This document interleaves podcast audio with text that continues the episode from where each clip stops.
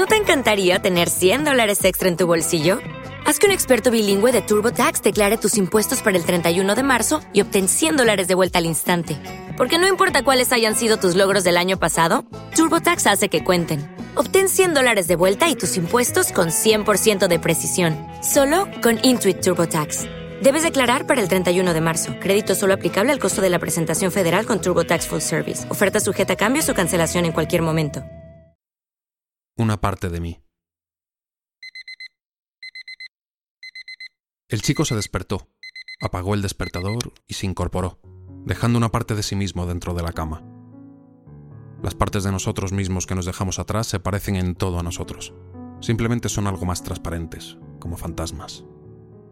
La parte que se quedó en la cama soñaba tranquilamente, mientras el chico, malhumorado, se fue a la cocina pensando que le esperaba un día asqueroso.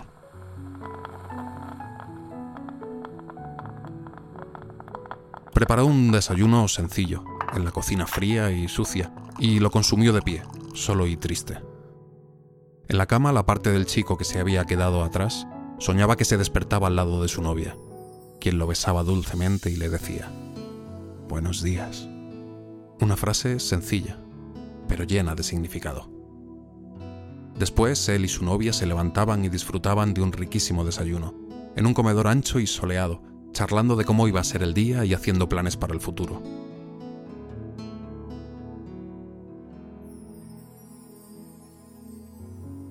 El chico fue al servicio, que olía rancio como la cocina, y se cepilló los dientes. Después volvió a su habitación y se vistió, eligiendo al azar su ropa, con descuido. Le daba igual si iba a tener el aspecto de un pringado total, nadie se fijaba nunca en él. Con el rabillo del ojo notó la parte de él que se había quedado en la cama y la maldijo en voz baja. Como respuesta, una sonrisa complacida. Y esto es solo el comienzo, pensó. El chico, llamémosle Pedro, salió de casa y fue hacia el metro. Se sentó en un vagón y empezó a leer un periódico, viendo que en el mundo solo habían sucedido cosas asquerosas. Guerras, asesinatos, políticos corruptos y encima su equipo de fútbol en segunda división. ¡Qué vida de mierda! pensó, mientras el metro corría rápido hasta su destino final. Cuando llegó a su parada estaba más deprimido que antes. Bajó rápidamente del metro, cabizbajo, con ganas de gritar o llorar, y entonces se dio cuenta. Se dio la vuelta rápidamente, pero era demasiado tarde. El metro ya había cerrado las puertas y estaba arrancando. En el asiento donde hasta unos segundos antes había estado sentado él, vio con la cara relajada y feliz otra parte de él que se iba quién sabe dónde. Y ya van dos, pensó Pedro, y se maldijo por ser tan despistado. Pero ya no había nada que hacer. Tiró el periódico a la basura y se fue hacia el trabajo, pensando que ese iba a ser un día terrible. Por contra, la parte de Pedro que había quedado en el metro estaba leyendo un libro muy divertido que contaba lo buena que puede llegar a ser la vida. Pedro entró en la oficina, se sentó a su mesa y arrancó el ordenador. Tenía mucho que hacer, pero se sentía cansado y desanimado. Intentó centrarse en el trabajo, pero su mente estaba en blanco. Sentía dentro de sí un vacío inmenso, y por mucho que se esforzara no podía concentrarse en el trabajo. A la hora de comer se fue a un parque que estaba cerca de la oficina. Sentado allí, con el sol calentándole, intentó relajarse, pero no lo consiguió. Estaba nervioso y se sentía angustiado y triste.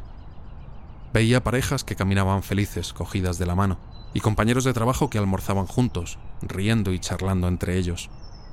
Y él allí solo, sin nadie con quien charlar. Pensó que a lo largo del día aún no había hablado con nadie, ni en la oficina ni en la calle. ¿Se puede vivir así? se preguntó, y otra parte de sí se levantó del banco y le contestó, No, y por eso me voy. Y se alejó, feliz a charlar con los compañeros de trabajo, o a ver a su novia para tomar con ella un rico almuerzo. Pedro miró cómo por tercera vez en el día perdía una parte de sí, pero no hizo nada para detenerla. Al carajo, dijo en voz baja, como si esta fuera la primera vez que me pasa. Y era cierto. Durante años había perdido día tras día partes de sí, en un largo proceso que lo había llevado hasta el estado actual, solo, triste y sin esperanzas para el futuro. ¿Dónde estarán estas partes de mí que he perdido en el camino? pensó. ¿Dónde habrán ido a parar? Espero que por lo menos ellas sean felices, porque para mí cada día es peor. En la oficina no dejó ninguna parte de sí. Nadie quería quedarse en aquel lugar tan horroroso. Se fue otra vez hacia el metro y volvió a casa con la moral baja, la mirada hosca y una tristeza infinita en su alma. Caminando por las calles de su barrio, Pedro se preguntaba si había algo que pudiera hacer para cambiar las cosas. Si miraba hacia atrás, hacia su vida pasada, no veía nada positivo, ni el recuerdo de un amor, de una amistad, de algo bonito a lo que agarrarse. Solo rencor, odio y mucha soledad. Cuando llegó al portal de su casa, sacó las llaves del bolsillo y se preparó para otra tarde solitaria. Ducharse, cenar algo sencillo y a dormir. Solo, como siempre. Pues no, pensó. A la mierda todo. Cerró los ojos y dejó que otra parte de sí saliera libre a la calle, para que no subiera a la soledad de ese piso, sino que siguiera su camino hacia una noche divertida y llena de emociones. Pedro se quedó allí parado, en medio de la acera, viendo como una imagen igual en todo a él se alejaba calle abajo. Era una parte de sí, pero se fijó mejor y vio que había pequeñas diferencias. El doble era algo más alto, no tenía las espaldas tan encogidas. No llevaba gafas. Su ropa era algo más moderna y elegante. Y sobre todo, sonreía. Sonreía feliz. Feliz de la vida. Feliz del presente. Y lleno de esperanzas para el futuro. Pedro levantó el brazo y saludó a esa parte de sí. Que tengas una buena noche, amigo. Al menos tú, gritó.